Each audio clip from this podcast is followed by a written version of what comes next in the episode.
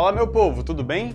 Dando continuidade ao passo a passo de como ter uma ideia de negócio, a gente vai começar o encontro 8 do módulo de empreendedorismo da Lema Educação, falando sobre MVP, como validar a sua ideia no mercado sem gastar tempo e dinheiro.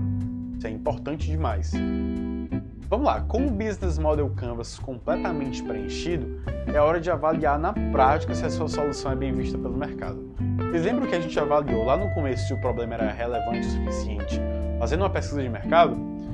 Se você lembra, você deve estar se perguntando, João, por que então que a gente não faz uma outra pesquisa de mercado agora para avaliar a solução? É muito mais fácil, né? A gente pergunta, e aí, você compraria? A verdade é que a gente tem que lembrar daquela frase de Steve Jobs que é muito importante que as pessoas não sabem do que elas querem até que você mostre. E muitas vezes as pessoas dizem que vão comprar uma coisa e não compram. A gente tem que confiar muito mais no que vai acontecer ali na prática. A gente só vai saber se colocar no mercado de verdade.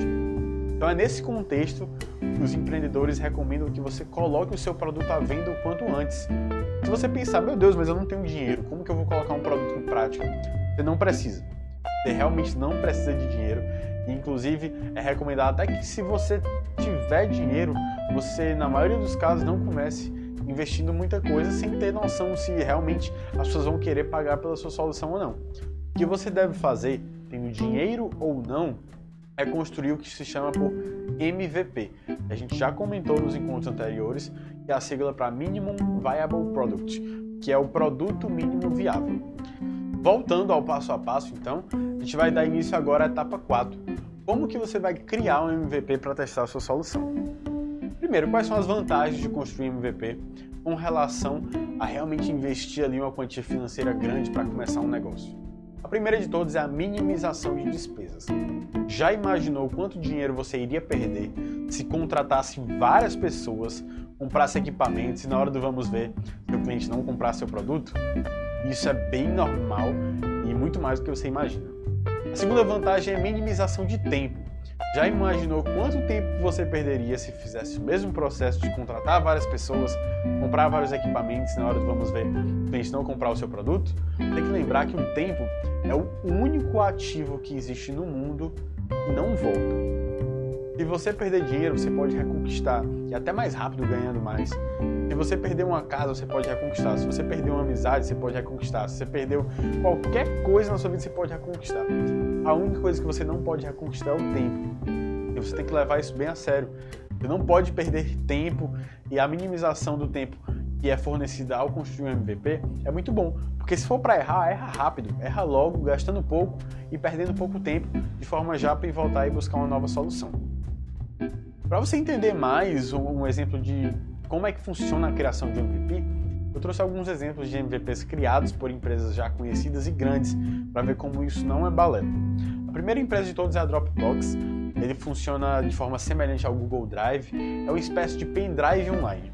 Lembra do pendrive ou de um HD externo que você coloca ali os seus arquivos? Só que para você utilizar o pendrive ou HD externo, você tem que levar ele para todos os lugares. Já o Dropbox e o Google Drive, eles funcionam como pendrive na nuvem, que se chama. Você coloca os seus arquivos na internet e você pode acessar de qualquer lugar do mundo, tem uma conexão com a internet. Como é que foi então o MVP do Dropbox? Foi um vídeo. Na verdade, o vídeo ele representa como que era o MVP. Eu vou colocar para você dar uma olhada. É um vídeo de 4 minutos. Okay, my name's Drew, and I'll be showing you a quick tour of Dropbox, which is a new way to store and share files online. What makes Dropbox different is that it just works, and there isn't any complicated setup or interface to learn. você olhe realmente So let's get started. como é que funciona toda a I've already installed Dropbox on a Windows PC and put a bunch of files in, ficar bem fácil de and now I want to sync these files to my Mac. So to do that, I just installed Dropbox, and now I'm linking my Mac to my account. So in a second, my account will be linked, and you can see that the files that were on my Windows PC will start coming down. And what we're looking at is my Dropbox folder, which looks and acts like any other folder except for two things. One, these little green icons that indicate files are up to date. ver ó, que tem And two, anything in my Dropbox is synced across all of my computers PowerPoint, into the web. And you'll notice that when I make changes, uh, everything syncs up pretty quickly. And as another example, I'm going to log into my Windows PC, where you'll see that not only are the changes from my Mac already here, but if I make another change to a file? So, for example, this picture of a platypus. Realmente mudou no computador. Ele está mudando uma foto agora, na hora, para mostrar como ela vai alterar tanto uh, no Dropbox como no computador, de forma a ter um serviço em tempo real. When I go back to my Mac, uh, the change is reflected in a matter of seconds. Mudou lá, mudou lá so the point is, if you've ever worked with multiple computers or carried around a USB drive or emailed yourself files from work, you can see this is a much easier way of managing your stuff. And we also protect you from the bad things that can happen to your files. So if I delete a bunch of stuff, we have this web interface where you can not only get to your files in case you're not at one of your computers. So here are the contents Se você olhar como que funciona o Dropbox uh, we have the show deleted files link where you can select a file you deleted, mais completo, then you have an option bonito, to bring it back. Uh, mostrando que isso realmente era o MVP so I'll do that, deles. Esse vídeo está só representando como é que funciona. And not only do you have the option of restoring the most recent version, claro, but actually any version. Okay, my name's Drew, and I'll be A EasyTax é uma empresa que ela é concorrente do Uber, a gente já falou sobre ela quando estava indicando o livro e falando de outros detalhes. E como é que funcionou o MVP do EasyTax? O fundador da empresa sabia que ele precisava conectar pessoas que queriam táxi com os taxistas. E era bom que isso fosse rápido, né? Que tivesse pontos de táxi próximos ali para avisar que estava por perto para levar. Então ele criou um formulário, lembra as coisas lá de formulário de Google Forms, SurveyMonkey? Ele criou um formulário na época que eu não sei de informar qual é, e ele colocou lá Easy Tax. A pessoa então colocava o seu nome, o seu e-mail, o endereço de onde ele ia sair, para onde ele queria sair e a cor da camiseta para facilitar com que os taxistas encontrassem a, a, pessoa que queria a corrida. Na hora que a pessoa enviava esse formulário, esse formulário não ia para taxista, não ia para nada bem sofisticado não ia diretamente para o e-mail pessoal do fundador. Ele via lá esse e-mail, ia correndo atrás de procurar no Google a localização onde tem ponto de táxi próximo. Na hora que encontrava, ligava para o ponto de táxi e fazia essa conexão. Falava para ele lá buscar a pessoa que estava com a camisa tal para ir para tal lugar. Então era algo extremamente manual. O intuito era o quê? Era entender se as pessoas realmente estavam dispostas a pedir táxi pelo celular, ao invés de pedir por ligação e tudo. Depois que ele validou, ele começou a expandir a empresa, escalar, que são coisas que a gente vai ver mais à frente. Um outro exemplo é a Me Salva, que é uma empresa que fornece é, conhecimentos educacionais voltados para o Enem, em que o fundador ele começou fazendo vídeos para o YouTube. Ele fazia vídeos que eram relacionados e depois começou a ver que estava tendo uma audiência muito grande e começou depois a querer monetizar. Criou uma plataforma que ele cobra por isso. Começou gastando pouco, gastando pouco tempo e testando realmente se valia a pena fazer isso, levar isso para frente. Outro exemplo é o Groupon. O intuito do Groupon era de conseguir aumentar o acesso das pessoas a pequenas e médias empresas por meio do fornecimento de cupons. E imagina como é que era no começo, era extremamente manual também, que nem na EasyTax. A pessoa ia atrás e clicava lá, quero um cupom de pizza. Viu lá, recebeu o e-mail, os fundadores iam correndo atrás, ligando para vários lugares várias pizzarias para entender qual que ia dar o cupom de desconto ou não. Tá vendo como não precisa de algo bem complexo? Eu trouxe agora mais dois exemplos aqui, como você pode criar um MVP como exemplo de um carro.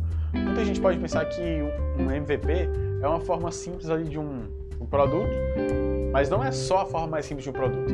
É a forma mais simples do produto ou serviço capaz de gerar valor ao seu cliente. Você tem que se perguntar qual a solução que eu estou oferecendo? Qual é a forma mais simples de oferecer ela? Por exemplo, o que, que não é um MVP de um carro? É, tirar só a parte ali da lataria, deixar só embaixo, deixar só uma roda, porque isso não vai levar uma pessoa de um lugar para o outro. O que, que seria o MVP de um carro? A gente tem que ir voltando do mais, até o mais simples. De um carro chega uma moto, de uma moto chega uma bicicleta, de uma bicicleta chega um patinete e por fim chega um skate. Então o que, que seria o MVP de um carro? Um skate. Tem que pensar, obviamente, que uma empresa que é montadora de carros não vai fazer um skate para testar como que é um carro. Esse foi um processo evolutivo que aconteceu em vários anos e com certeza os carros devem fazer os as montadoras devem fazer os protótipos dos carros de uma forma bem diferente. Mas para a grande maioria dos casos, fazer um MVP é algo extremamente indicado que vai fazer sentido. Um exemplo, o que seria um MVP então de uma hamburgueria? Você deve pensar, porra, tenho vontade aqui de fazer um, de montar uma hamburgueria, mas é caro pegar movimentada, tem que colocar, contratar um arquiteto para fazer algo bonito, eu não tenho dinheiro para isso. Mas eu sei que o meu hambúrguer é muito bom, ele é realmente coisa absurda. Você poderia ir atrás de realmente criar um, um perfil no Instagram como forma de aquisição de cliente. A gente vai ver mais na frente que você ter um perfil no Instagram não é você ter uma empresa. A empresa existe e o Instagram é uma forma de captar o cliente, é o que a gente chama de canal de aquisição. E existem números. Então, uma forma simples e barata seria você criar esse canal de aquisição, que é o perfil do Instagram. Você poderia criar uma empresa, que poderia ser o seu perfil no iFood, por exemplo. E já que você não precisaria ter gastos fixos, você ia pagar uma porcentagem. E o que, que você fazia? Você sabia que tinha ali uma, uma receita muito boa, criava uns quatro ou cinco hambúrgueres, no máximo, colocava ali um cardápio bem enxuto e aí começava a oferecer para várias pessoas, mostrava o seu Instagram para os seus amigos e começava a validar, vendo ali se os feedbacks eram bons, se o seu produto realmente era bom. No momento que você começar a ganhar mais dinheiro e for mais robusto, você pode começar a investir em ter um, as chamadas dark kitchens, que é você ter é, cozinhas que não são arquitetadas para o público em geral, mas para aumentar a velocidade de entrega, aumentar a capacidade de entrega em regiões diferentes. Depois você bota o espaço físico e por aí vai. Eu estou falando que existem várias possibilidades, eu estou dizendo que essa é a melhor e essa que deve seguir. Tem várias opções aí para você pensar. Eu quero que você lembre então que a elaboração de um MVP deve seguir realmente a lógica da palavra. Tem que ser algo extremamente simples. É produto mínimo viável, ou seja, a menor parte capaz de entregar valor passa de tudo para botar no mercado em coisa de 30 dias. Não seja um sonhador, em si um empreendedor. Existe uma imagem muito interessante que eu já vi na internet que mostra assim: pessoa e negócio. Ela demora mais do que 30 dias de uma ideia para ter esse negócio, ela é uma sonhadora. Se ela demora menos de 30 dias, ela é uma empreendedora. Não seja um empreendedor e não um sonhador. E uma coisa interessante é que quando a gente está criando um MVP, a gente tende às vezes até a sentir vergonha dele, por não ser algo bonito, não ser algo tão atrativo, não ser algo tão interessante. Mas na verdade o que a gente vai ver é que o MVP não precisa ser bonito. Se ele puder ser bonito com pouco esforço, você conseguir fazer isso rápido, perfeito, ótimo. Mas a ideia é que não necessariamente ele precise ser bonito. E para entender mais sobre isso, a gente vai falar da pirâmide de Maslow adaptada para a experiência ao consumidor. Esse senhor da foto, ele se chama Abraham Maslow e ele é um psicólogo norte-americano e na década de 50 ele desenvolveu a chamada pirâmide de Maslow. O que significava essa pirâmide? Ele colocou vários andares em que os andares inferiores eram o que ele dizia que eram as necessidades básicas humanas. De acordo com que ele ia atingindo as necessidades de baixo, ele ia querendo atingir as de cima. Então acabava que existia uma ordem de hierarquia ali. A pessoa precisava primeiro cumprir as primeiras, que eram mais fisiológicas relacionadas à alimentação, água, respiração e por aí vai, para depois ir para algumas necessidades que não são tão relevantes quanto essas, apesar de serem importantes, como segurança financeira, segurança física, autorrealização e por aí vai. Então, os, seguindo o mesmo conceito de Abraham Maslow, vários especialistas em Customer Experience, o que, que é isso aí? É especialista em experiência ao consumidor, ou seja, de fazer atividades da empresa que tratem o consumidor como centro. Lembra que a gente falou de customer centric? Então essas pessoas elas desenvolveram uma pirâmide voltada para empreendedores como forma de ajudar na construção de produtos ou serviços. E é segue o mesmo princípio, né? É preciso garantir que cada andar de baixo esteja cumprido antes de partir para o um andar de cima. E aí eu trouxe aqui o exemplo da pirâmide de Maslow adaptada para Customer Experience, em que a primeira coisa que precisa ser feita nesse MVP é resolver um problema. Já pensou como seria chato você contratar um eletricista para resolver um problema e não resolver? Não importa se ele chega rápido, se ele atende bem, mas se ele não resolver o seu problema, não adianta. Antes de tudo, as pessoas esperam ter o seu problema resolvido. Isso é fundamental. Se, por exemplo, nos nossos cursos de oratória a gente percebesse que as pessoas não tinham uma melhora na hora da fala, a gente não iria de forma alguma oferecer, porque o problema não seria resolvido. Mesmo que a gente fizesse toda uma questão de atendimento humano, que a gente se preocupa bastante, ou de fazer um material com design gráfico bem lindo, tudo bem bonito, tudo com atendimento rápido, com efeito wow, com coisas surpreendentes, de nada adiantaria. Então o foco sempre foi desenvolver antes uma metodologia de ensino que fosse eficaz e fosse validada. Depois de garantir que o problema seja resolvido, é hora de fazer com que ele seja resolvido de forma rápida. Ou seja, nada de colocar prazos muito grandes, isso é algo que os clientes realmente esperam.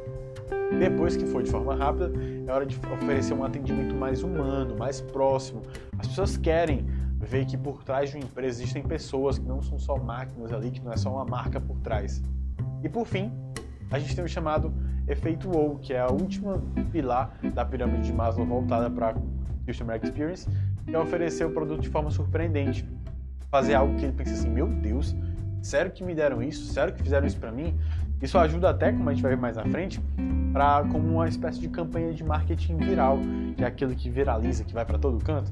Geralmente quando você faz um, um efeito wow, as pessoas tendem a sentir gratidão por aquilo e querer mostrar para todo mundo. Elas gostam de postar no Instagram, postar no Facebook, em outras redes sociais, falar para os amigos, e é uma forma de divulgação do seu produto gratuita.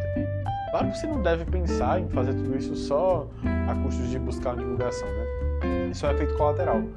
Oferecer de forma surpreendente é muito bom para criar um valor para sua marca, para os clientes realmente gostarem dela e serve como também forma de captação de novos clientes futuros. Então, resumindo, de nada adianta um produto lindo ele não resolve o problema real de custo da população. Só voltando aqui para você entender mais. Então, foque, antes de tudo, todos os seus esforços em resolver um problema. Você conseguir resolver muito bem e consegue ali rapidamente conseguir botar uma coisa mais bonita, de forma rápida, humana, tente focar um pouquinho só em cada um deles. Como se você preenchesse esse pilar todo, problema resolvido, um pouquinho de cada um. Com o tempo você começa a preencher tudo de todos. Pra entender? É aquela frase que eu falei pra você. Se você não tem vergonha do seu MVP, você lançou ele tarde demais. O intuito é validar a solução gastando o mínimo de tempo e dinheiro. Comece pequeno, mesmo que pensando grande. Então é hora de testar o MVP que você construiu de forma a colher feedbacks. Como é que a gente vai fazer esse teste? A primeira coisa é oferecer para pessoas que fazem parte do seu grupo de clientes ideal. Lembra que você escreveu o segmento de clientes lá no Business Model Canvas? Você vai encontrar agora pessoas que estejam nesse mesmo grupo para oferecer o seu MVP. É aquela coisa, do mesma forma que você não vai oferecer uma pesquisa de esportes para idosos de 70 anos, você não vai oferecer um MVP de uma fraude geriátrica para um jovem com 15 anos. Né? Isso vai te garantir feedbacks inúteis. Certifique-se de cobrar pelo MVP. Existem três motivos para isso. Primeiro, as pessoas só dão feedbacks sinceros quando elas estão pagando. Se você percebe facilmente se você der coisas de graça para as pessoas, elas realmente não valorizam tanto. Segundo motivo, saber se as pessoas pagariam pelo seu MVP. Você está dando de graça, você não está validando as questões de preço. Em terceiro, gerar receita. Cobre pouco se você não tem uma marca, isso é fundamental. Você não tem resultados, mas é fundamental desde já você começar a cobrar algo para conseguir pagar os seus custos fixos iniciais ali que você possa ter com alguma plataforma, com alguma coisa mais específica. E com o MVP no mercado, então, você já fez o MVP, você já sabe que vai cobrar, você já sabe que vai mandar para o seu segmento de clientes, você deve agora colher os feedbacks desses primeiros clientes e manejar o produto de acordo com o que eles sugerirem. Ou seja, aquela coisa de customer centric. Existe inclusive uma frase do, Val, do Sam Walton, que é o fundador do Walmart, ele fala que o cliente é a única pessoa que pode demitir todas as pessoas de uma companhia, desde a pessoa que entrou agora na empresa até o presidente, unicamente tomando uma decisão, que é a de comprar no seu concorrente ao invés de você. Então você tem que focar em produzir um produto que seja voltado para seu cliente. E para entender agora como é que a gente vai colher esses feedbacks, como é que a gente vai ter noção se o nosso produto foi validado, ou seja, se as pessoas estão gostando ou não, a gente vai dar início à próxima parte desse encontro. A gente vai falar de métricas iniciais de validação.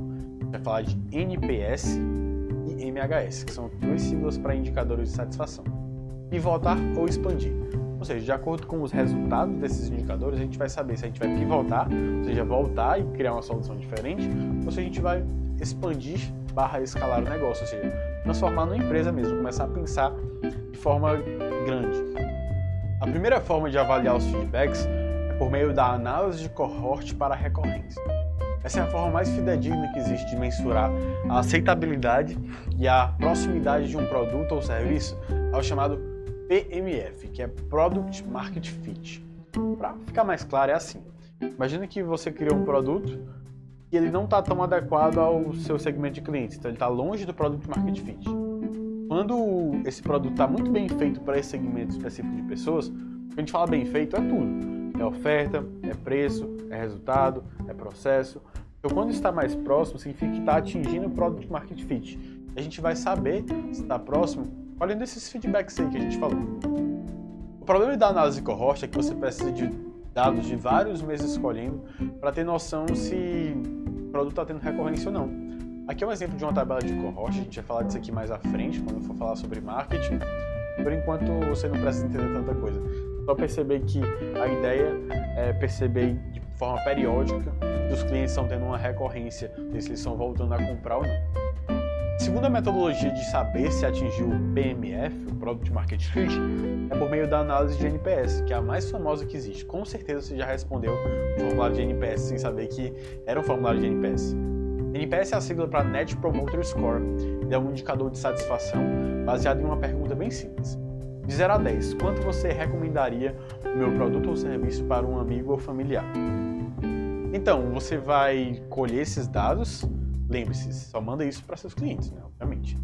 E as pessoas que voltarem 9 ou 10, elas são chamadas promotoras da sua marca. São aquelas que ali vão defender a sua marca, que vão falar para todo mundo. As pessoas que voltaram de 1 a 6 são chamadas de detratoras, ou seja, as que vão falar mal, e oferecer um serviço péssimo para elas. E para calcular o NPS, o que você vai fazer? Você vai ver a quantidade de pessoas que voltaram como um todo, inclusive as que votaram 7 e 8, você vai botar a porcentagem dos promotores subtrair a porcentagem dos detratores. Vai ser uma escala que vai de menos 100 a mais 100. Aqui eu trouxe um exemplo de uma pesquisa de satisfação que mostra como é que a gente faz. Você vê, a gente ainda coloca um, uma pergunta qualitativa como forma de guiar um pouco. Se a pessoa não colocar a nota máxima que é a que a gente espera, eu quero entender por que, que isso não aconteceu. E a gente vai então elaborar planos de ação para melhorar isso. Obviamente, se uma só pessoa falar de uma coisa específica que seja contrário à de outras, não faz tanto sentido modificar, né? Mas a gente tentar ao máximo, tentar perceber ali com sensibilidade o que, que a pessoa está querendo modificar. E para ajudar vocês, como sempre, né, a Lema que está fazendo de tudo para facilitar todos os processos, a gente disponibilizou uma planilha automatizada de taxa de satisfação de NPS. Como é que ela funciona? Você pode ter acesso clicando ou escaneando o QR Code tem no documento de resumo desse encontro, e ele tem todas essas colunas. A primeira tem esse asterisco, que representa um número, só para saber qual é o número do, da votação. Aí você vai escolher o produto ou serviço, você pode cadastrar, sei lá, vamos supor que você tenha, você, você venda serviços. Aí você vende o serviço A e o serviço B. Você tem como colocar de qual serviço é cada coisa. Vai escolher o seu cliente e vai ver que posteriormente a gente oferece outra planilha de cadastro de clientes que vai ficar automatizado. Então, quando você colocar os clientes lá, eles já vão aparecer aí para você conseguir escolher diretamente o nome da pessoa, fica bem mais fácil. E a última coluna é a nota de satisfação, que você vai colocar uma nota de 0 a 10, que vai ser a que ele vai dizer no formulário. E aí o que, que vai acontecer? Quando você coloca isso, automaticamente a planilha vai indicar qual que é o número de promotores, ou seja, pessoas que votaram nota 10, o número de neutros, que são as que votaram 7 ou 8, e o número de detratores, que foram as que votaram de 1 a 6. Ela também vai calcular o NPS.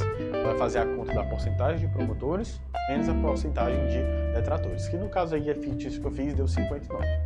E aí, 59 é um número bom? Não é? A gente vai ver já já.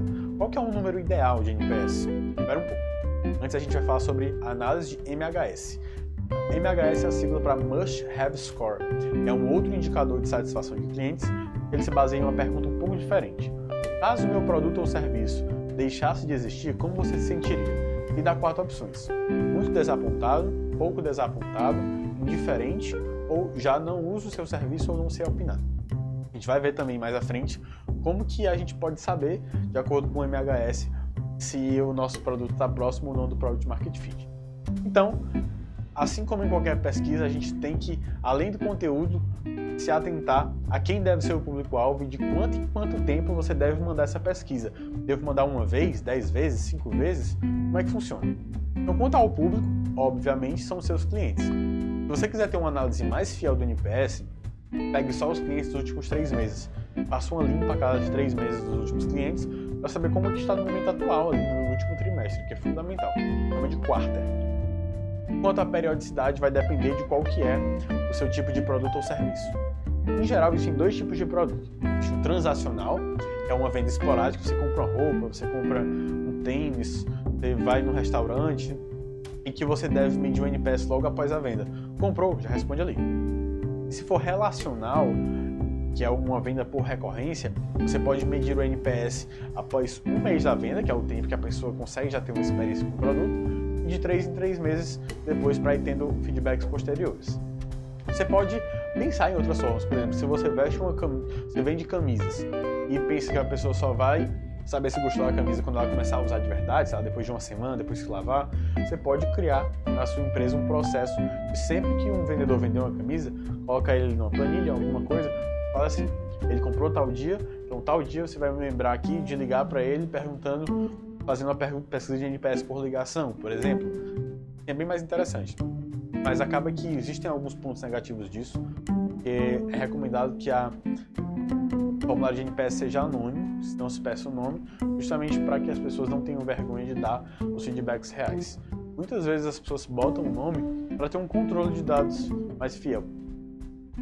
Por fim, você colheu todos os dados, você já mandou essas pesquisas, já botou seu MVP no ar, mandou para o público certo, já sabe se é transacional ou relacional, já sabe qual é a periodicidade. Como é que você vai avaliar os dados agora? A gente trouxe aqui uma forma para o NPS e uma forma para o MHS.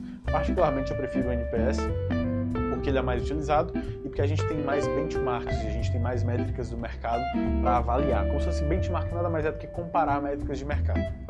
No NPS, se você tiver um NPS entre menos 100 e 50, o produto vai ser visto como ruim pelos clientes. Você não atingiu o PMF e você não deve expandir a empresa antes de pivotar, mudar a solução, mudar alguma coisa, oferecer um serviço melhor. Se o NPS está acima de 50, de 51 para cima, seu produto é visto como bom pelos clientes. Então você está bem próximo do PMF, pode até já ter atingido, e agora é hora de utilizar a estratégia de crescimento da empresa. Só que eu quero fazer um adendo. Você não vai saber se atingiu o NPS com 5 clientes, a maioria das vezes, com 10 clientes. Geralmente é bom você pegar uma quantidade maior de clientes por aí. E se for MHS, se você tiver uma porcentagem de votos em A menor do que 40, você não atingiu o PMF e seu produto é ruim. Se você está acima de 40, você atingiu e aí corre para o abraço. Pode começar a usar a estratégia de crescimento que a gente vai ver nos, nas aulas posteriores. E aí é bem provável que quando você comece a colher esses feedbacks, você escute muita coisa ruim. Se prepare já para isso e por vezes são alguns feedbacks que não fazem o menor sentido. É importante você saber diferenciar se você está com um ego grande para não escutar um cliente ou se realmente é um feedback que não é útil. E para explicar um pouco sobre isso, eu trouxe um vídeo que é icônico do Stan Lee falando sobre o nascimento do Homem-Aranha. Eu acho que faz sentido a gente colocar aqui, porque ele não é nem tão you how Spider-Man came into being. It's, it's a true story, although sometimes it's hard even for me to believe it. But um, we had already done the Fantastic Four and I think maybe the X Men, I can't remember the order, but my publisher came to me and he said, Stan, I want you to come up with another superhero. Publisher said do something, I better do it because I wanted to keep my job. I thought, what can I come up with now? And the most important thing in a superhero at first is the superpower. Once you get that, everything else comes along. So I thought, what power will I give a new guy? And I saw a fly crawling on the wall.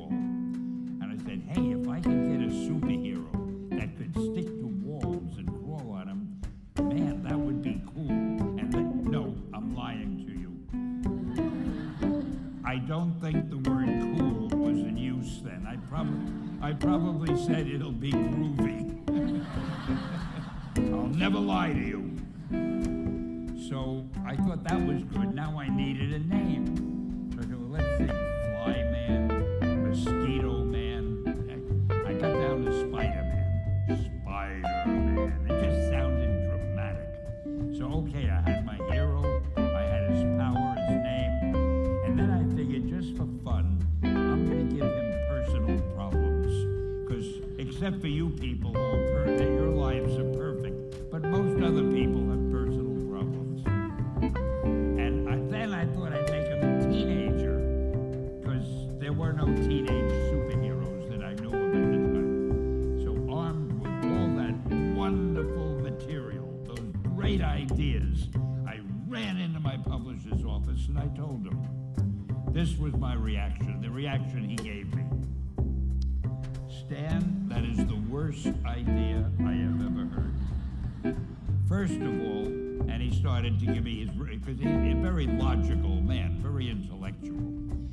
First of all,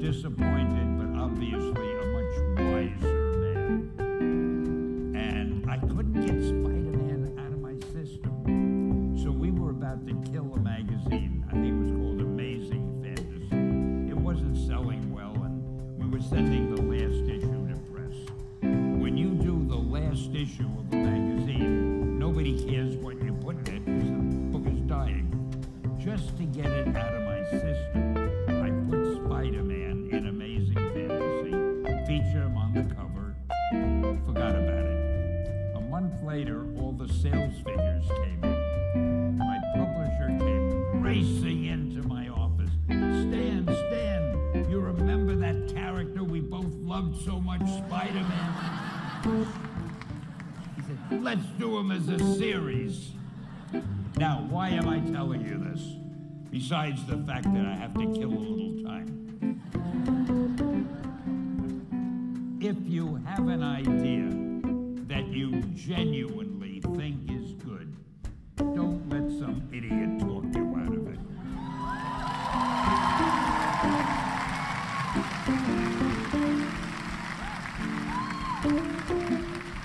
Now, that doesn't mean that every wild notion is something that you feel is good, something you want to do, something that means something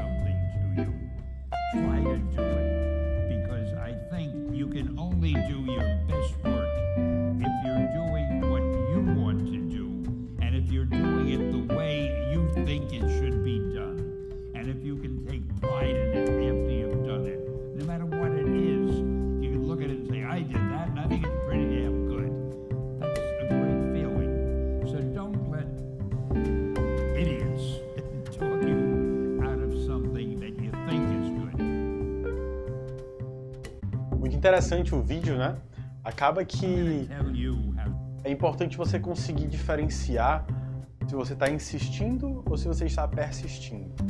Insistir é quando você continua batendo na mesma tecla, errando do mesmo jeito e ali com cabeça dura, sem querer aceitar que aquela não é a melhor solução. Já persistir é você até mesmo pivotar, você mudar a sua solução para o mesmo problema e tentar encontrar melhores formas de oferecer o seu produto ou serviço. Então, no geral, para finalizar o nosso encontro de hoje, eu trouxe um resumo em que MVP é a sigla para mínimo produto viável e é a forma mais simples do seu produto capaz de gerar valor ao cliente. As vantagens do MVP são testar produto no mercado com minimização de custos e gastos de tempo. Construir um MVP é simples, de forma simples mesmo, foque to todos os seus esforços em ser funcional e menos em ser bonito e afins.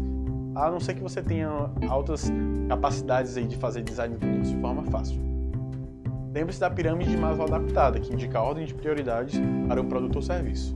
Como que você vai colocar o MVP no mercado? Ofereça para pessoas conhecidas que sejam clientes-alvo e cobre por isso. Como eu vou avaliar se o MVP está indo bem ou não? Você pode fazer análise de cohort, NPS ou MHS.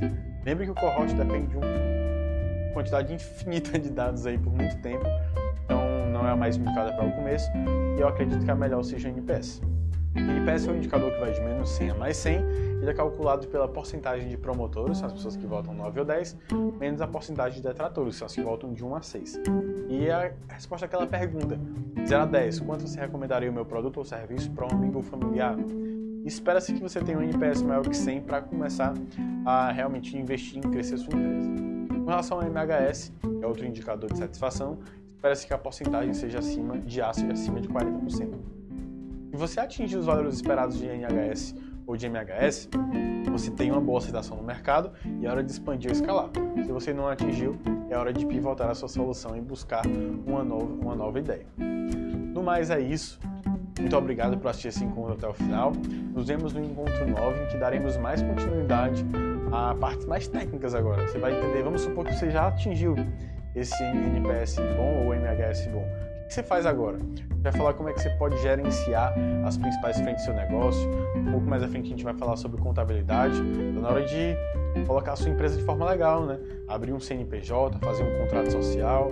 Como que você vai atrás de, de sociedade? Como que você pode se precaver ante a sócios que não performam muito bem ou sócios que você não sabia que eram como realmente eram? Como que você vai contratar funcionários? Como você vai gerir as finanças? Como que você faz um fluxo de caixa? Como é que você sabe dividir ali a, as questões das metas da sua empresa, como é que você estabelece metas de longo prazo, como é que você consegue criar um manual de cultura para os seus clientes, seus funcionários seguirem, por aí vai. Então a gente se vê em breve. Abraço!